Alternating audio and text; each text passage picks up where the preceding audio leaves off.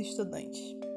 Essa semana, nas aulas de História, nós vamos iniciar um novo tema: nacionalismos africano e asiático, descolonização afroasiática ou processos de independência afroasiáticos. Ou seja, diversos nomes para tratar de um mesmo tema histórico: os processos de independência e descolonização dos continentes africano e asiático que começaram a acontecer lá por volta de meados do século XX, no momento posterior, principalmente à Segunda Guerra Mundial. E nós vamos tentar relembrar um pouco por que desses movimentos, como eles se deram e quais as consequências deles para esses países. Vamos junto?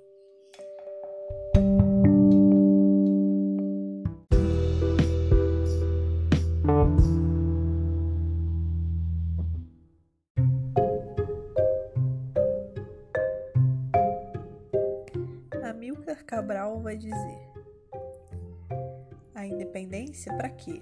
Sim, a independência para quê? Para nós, em primeiro lugar, para sermos nós próprios.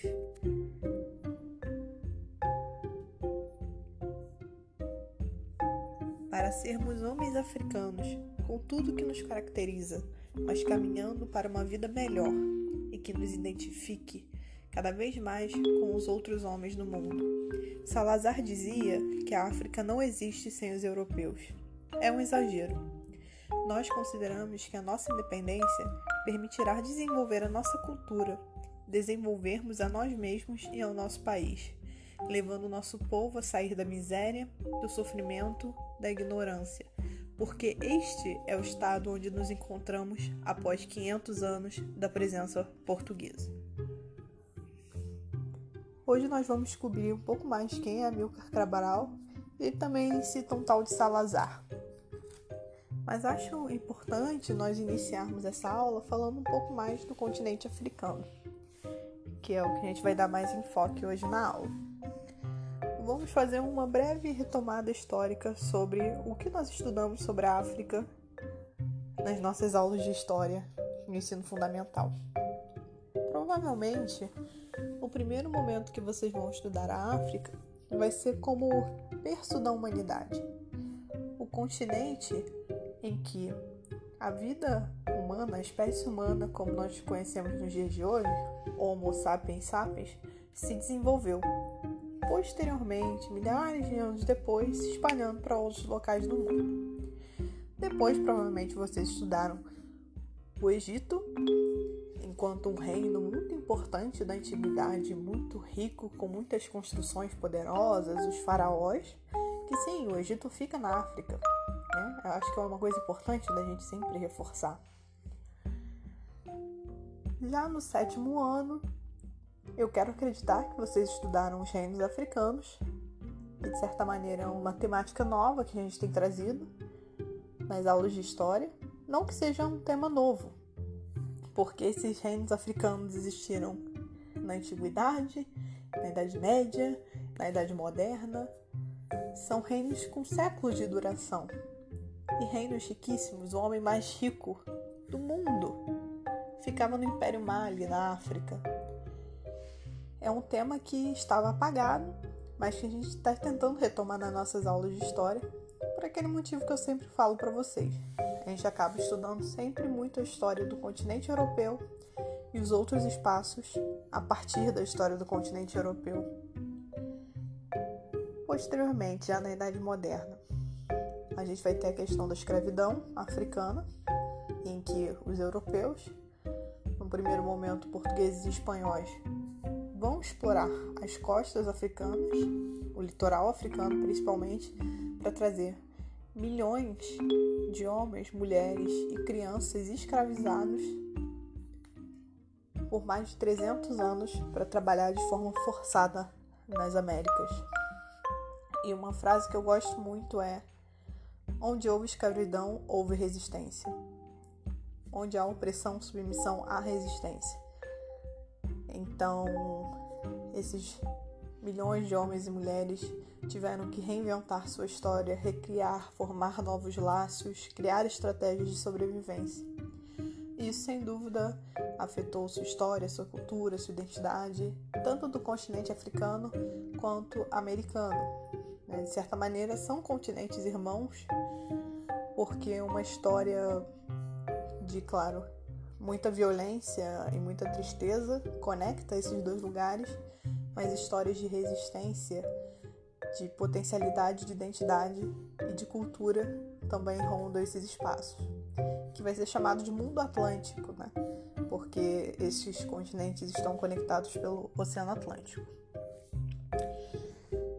E também vocês devem ter visto o continente africano naquele momento, em meados do século XIX, com a partilha da África pelos europeus, franceses, ingleses principalmente, alemães, belgas, italianos, enfim, esses países tomaram para si um pedaço da África como se fosse algo a ser dividido entre eles, como se já não houvessem governos, pessoas, culturas naquele espaço, e desenvolveram diversos sistemas de exploração ao longo de mais de um século.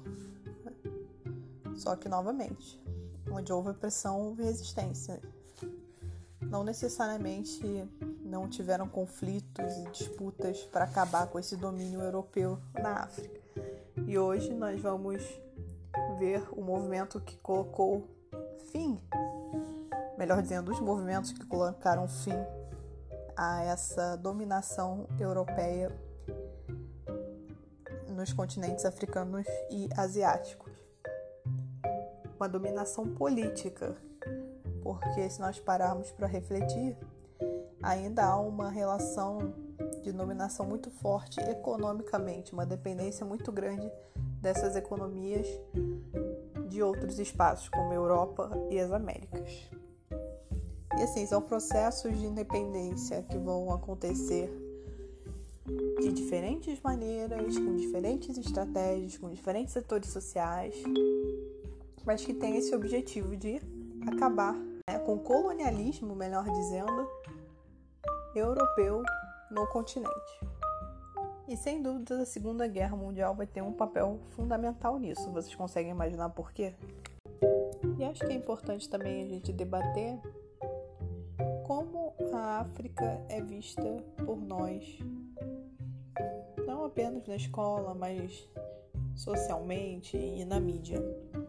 Vocês veem até eu mesma falando África como se fosse um país ou uma um aglomerado genérico de países, sendo que quando eu citei os países que participaram da partilha da África, eu falei alemães, europeus, ingleses, franceses, e aqui eu tô falando África como algo super genérico. De certa maneira, essa é uma visão estereotipada que nós temos sobre a África no passado e a África no presente, porque qual a visão da África do presente que nós temos hoje? continente marcado pela pobreza e pela miséria, ó, coitadinhos. Ou o continente da selva, da savana, selvagem, dos animais, enfim. E historicamente, como o continente da escravidão. Então acho que é importante, não só para mim enquanto professora, mas vocês como pessoas, cidadãos, sempre estarem atentos às histórias únicas, que é uma ideia de uma escritora nigeriana chamada Chimamanda Adichie. Tem uma palestra dela no YouTube que eu vou colocar como bônus para vocês, que chama Os Perigos da História Única. E é justamente isso, como a gente constrói uma narrativa sobre alguém um país, um povo e apenas um ponto de vista sobre eles. Nós enxergamos os africanos como pobres e coitados. Então, quando nós vemos coisas incríveis, como por exemplo as grandes cidades africanas, como as capitais de Angola, Luanda, por exemplo, Lagos, na Nigéria, em Maputo, em Moçambique, nós ficamos impressionados. Ou como a grande indústria cinematográfica da, da Nigéria, conhecida como Nollywood, que é a terceira maior do mundo depois de Bollywood e Hollywood.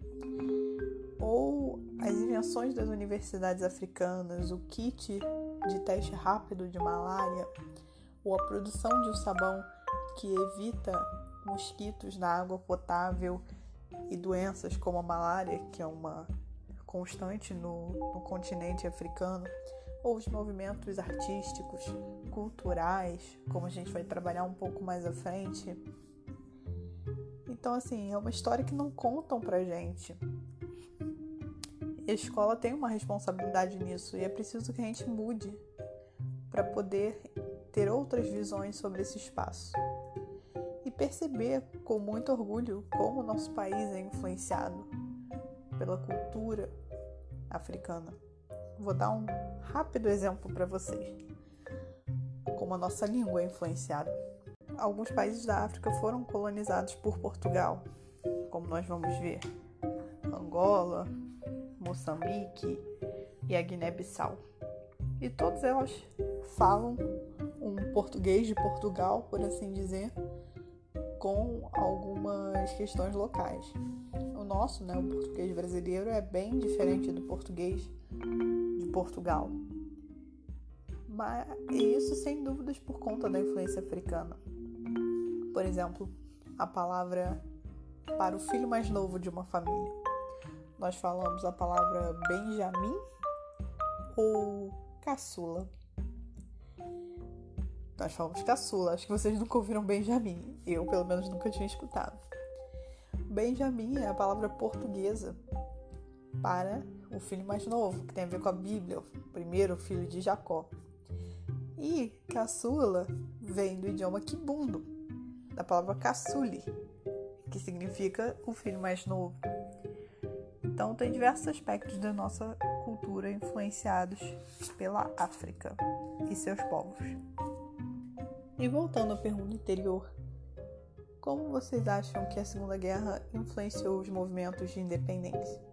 Porque não eram as primeiras tentativas, mas sem dúvidas, pelo enfraquecimento dos países europeus conta da Segunda Guerra Mundial, Inglaterra, França podem ter saído como vitoriosos teoricamente, mas economicamente estavam muito enfraquecidos.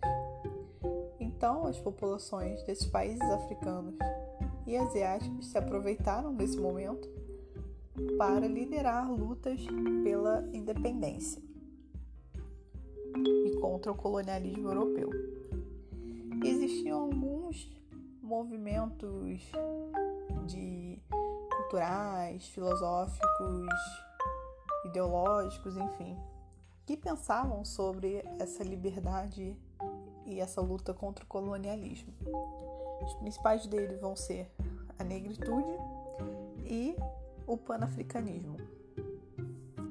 O panafricanismo, por exemplo, era um movimento político ideológico que vai ser pensado por diversos intelectuais, mas o principal deles, o jamaicano Marcus Garvey, em que a ideia era reunir os africanos e seus descendentes na no continente materno, por assim dizer, a África, visto como uma terra de liberdade, né? O retorno desses descendentes que foram afastados do seu território contra a opressão nesses outros espaços, como a Europa e as Américas. Já a negritude era um movimento dos anos 1930, surgido ali principalmente em Senegal.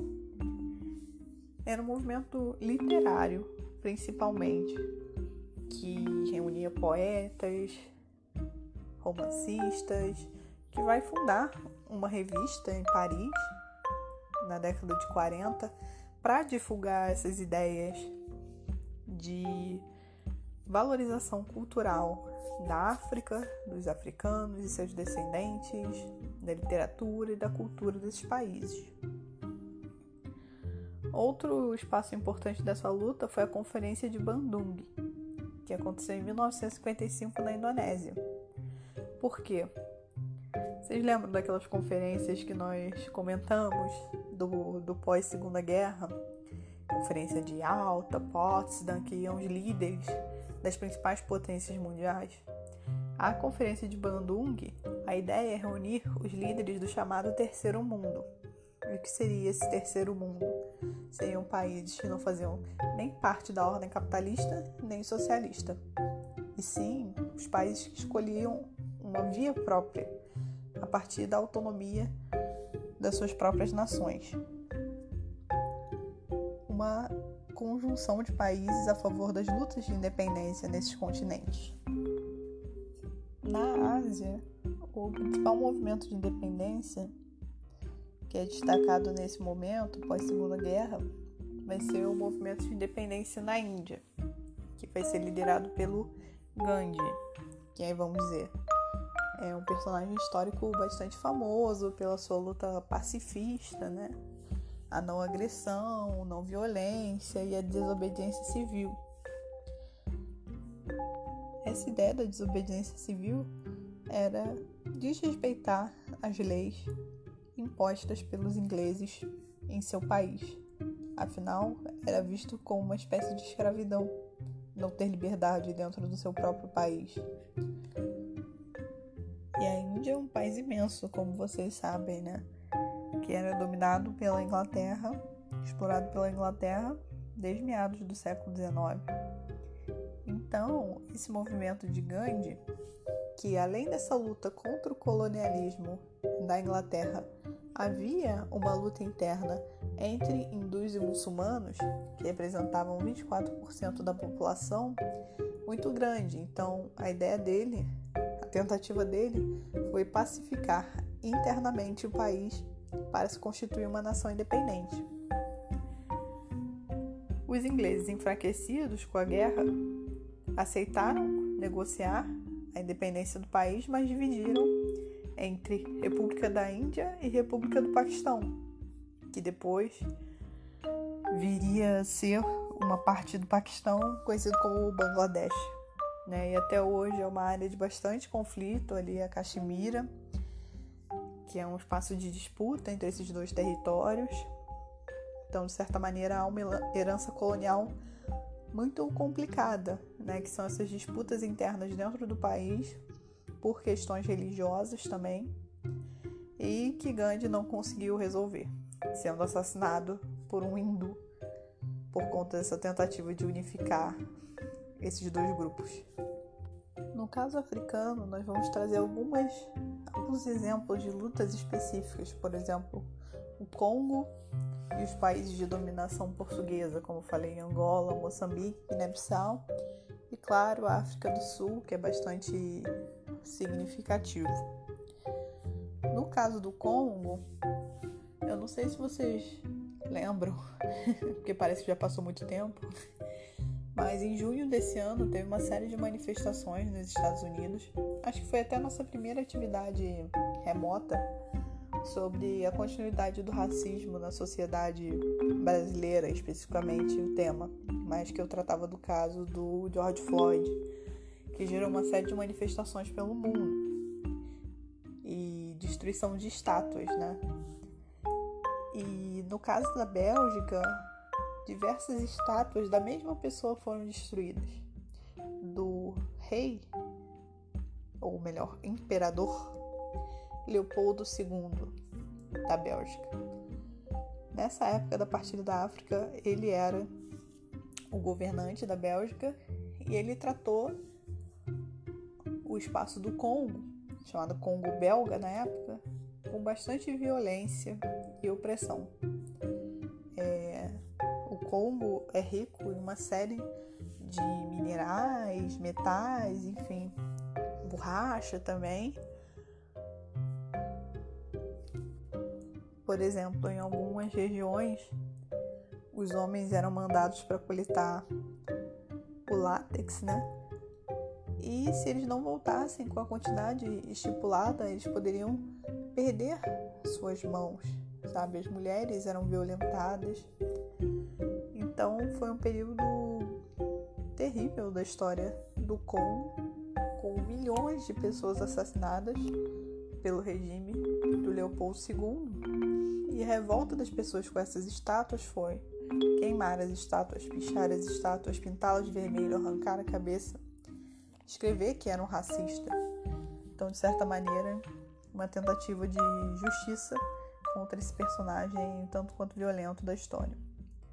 E na década de 50, frente a todas essas questões, mais opressões políticas e sociais, como o não direito a estudar por muito tempo, sem representação política, sem liberdade de expressão, vai ser criado o Movimento Nacional Congolês, que vai lutar contra essas contra esses desmandos da Bélgica em seu território. E o líder desse grupo se chamava Patrício Lumumba. E que a partir de uma série de manifestações de resistências, os belgas vão se retirar do país e declarar, e vai ser então declarada a independência do Congo. A questão é, lembrando, nós estamos num contexto de Guerra Fria. Aí nós já estávamos nos aproximando de 1960, que vai ser quando vai ser determinada essa independência do Congo. Mas o país vai ser alvo daquela disputa entre Estados Unidos e União Soviética pelas áreas de influência, mostrando que a Guerra Fria não era tão fria assim. Enfim, após uma luta sangrenta, uma guerra civil realmente, que durou aproximadamente um ano, o grupo que era apoiado pelos Estados Unidos, o grupo militar, foi, saiu vitorioso e o Patrício Lumumba foi assassinado em circunstâncias misteriosas. E de certa maneira o país caiu em um regime ditatorial militar.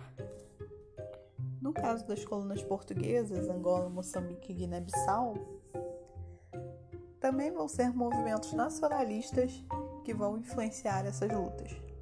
Contudo, com uma grande diferença. Por quê? Alguns estudantes iam para Portugal estudar. Alguns estudantes desses países africanos que eram dominados por Portugal tinham a chance de estudar no país que os colonizava. Isso aconteceu na Índia também, que eu esqueci de mencionar. Mas o Gandhi era um advogado formado na Inglaterra. Então é muito interessante esse movimento nesses países, especialmente Angola, Moçambique e Guiné-Bissau, porque vai se formar um grupo desses estudantes africanos que posteriormente vai retornar aos seus países para lutar pela independência contra Portugal, que também vive um processo autoritário muito grande nós não comentamos muito detidamente, mas durante 42 anos existiu um regime autoritário em Portugal, na figura do Salazar, que é mencionado naquela frase que eu comentei no início, que suprimia qualquer liberdade em Portugal e nas colônias africanas. Claro, era muito pior nas colônias africanas, porque não havia respeito pelos costumes e valores dessas populações. Então foi uma guerra paralela, por assim dizer, porque em Portugal, em 1974 e nos anos anteriores, foi se gerando uma revolta dentro das Forças Armadas Portuguesas, apoiado pela sociedade, para derrubar Salazar, no que vai ser conhecido como Revolução dos Cravos. E um dos lemas do novo governo em 1964 vai ser 1974 vai ser democracia em nosso país, descolonização da África. Só que o que a gente pouco fala é que os movimentos na África vão ajudar nesse movimento de libertação português. Porque nesses países, esse grupo de estudantes africanos vão se unir e cada um vai propor uma luta em seus países, como por exemplo Agostinho Neto, que vai liderar o movimento popular para a libertação de Angola, Samora Machel em Moçambique e Amilcar Cabral, que é aquela frase que eu li no início é dele, em Guiné-Bissau e Cabo Verde. Sendo Cabo Verde uma ilha em que o pai dele era de lá e a mãe era da Guiné-Bissau. Então ele vai se propor a fazer a independência desses dois países. Amilcar Cabral é um caso muito interessante porque a questão da educação vai estar no centro dessa luta revolucionária dele. Ele acreditava na importância da educação nesse processo para tanto formar a consciência da população sobre a importância da luta, como também para formar as pessoas para o futuro do país. Porque o que acabou acontecendo é que muitos estados africanos, após a independência, se reproduziram modelos europeus de governo e dependentes da economia.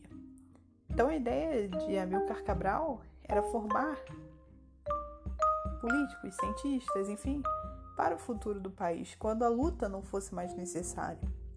Infelizmente, ele foi assassinado antes de conseguir ver esse sonho se realizar. E o caso mais conhecido, provavelmente, por vocês, é o caso da África do Sul com Nelson Mandela e o apartheid.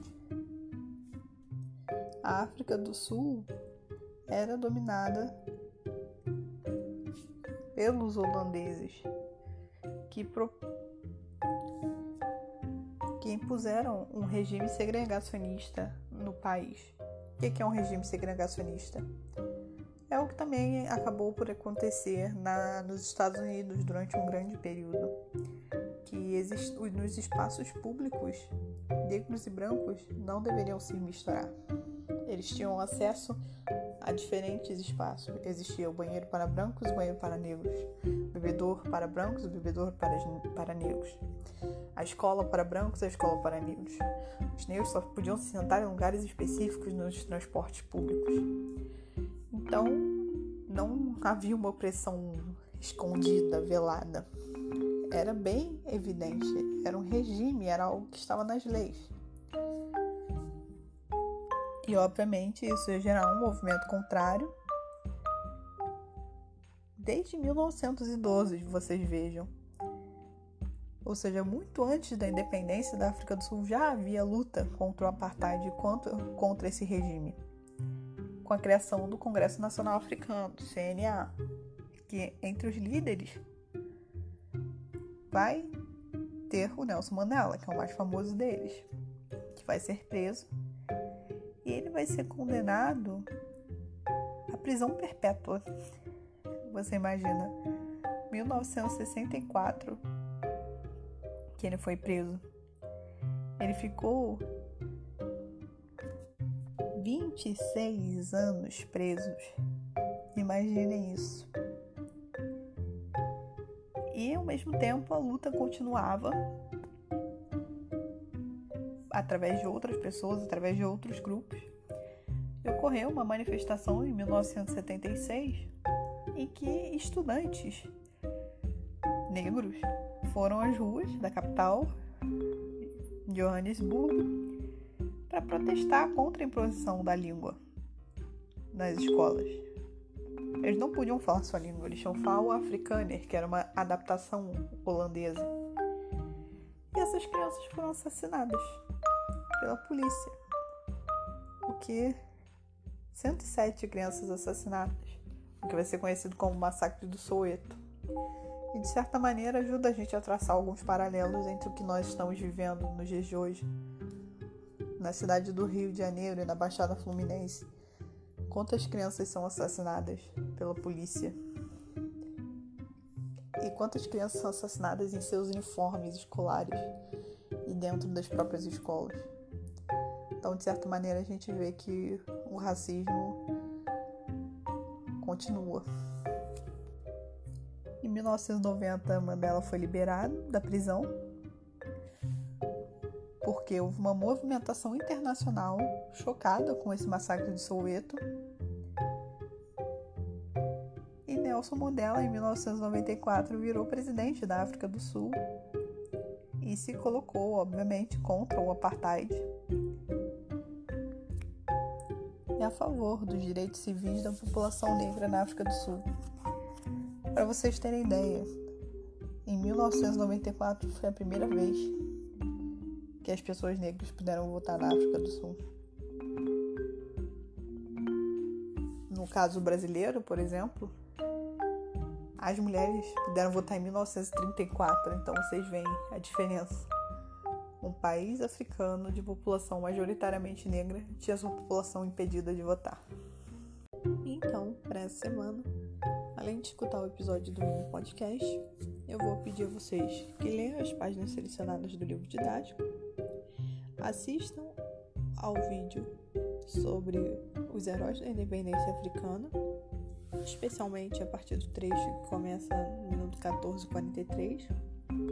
Se puder assistir tudo ótimo, porque antes eles falam de Gana e Senegal. E nesse trecho que eu selecionei, eles falam mais dos países relacionados a Portugal, né?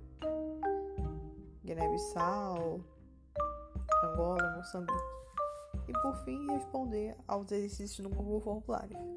E como bônus, como eu já havia mencionado, eu coloquei uma palestra dessa escritora nigeriana chamada Chimamanda Adichie sobre os perigos de uma história única, muito interessante não só para a gente entender nossa visão sobre a África, mas em geral como a gente olha para as outras pessoas. Sobre os exercícios no Google Formulário, eu peço a vocês que apresentem e expliquem duas características em comum entre os movimentos do panafricanismo e da negritude. Peço que vocês me respondam quais eram os principais objetivos e estratégias que Gandhi utilizou no processo de independência da Índia. Explicar também de que maneira a Revolução dos Cravos e os processos de dependência em Angola, Moçambique e Guiné-Bissau estão conectados e por fim me explicarem o que era o regime segregacionista do apartheid na África do Sul e como ele foi combatido. Então é isso essa semana e semana que vem vamos começar um novo tema. Vamos voltar ao estudo da história do nosso país. Fiquem bem e até a próxima.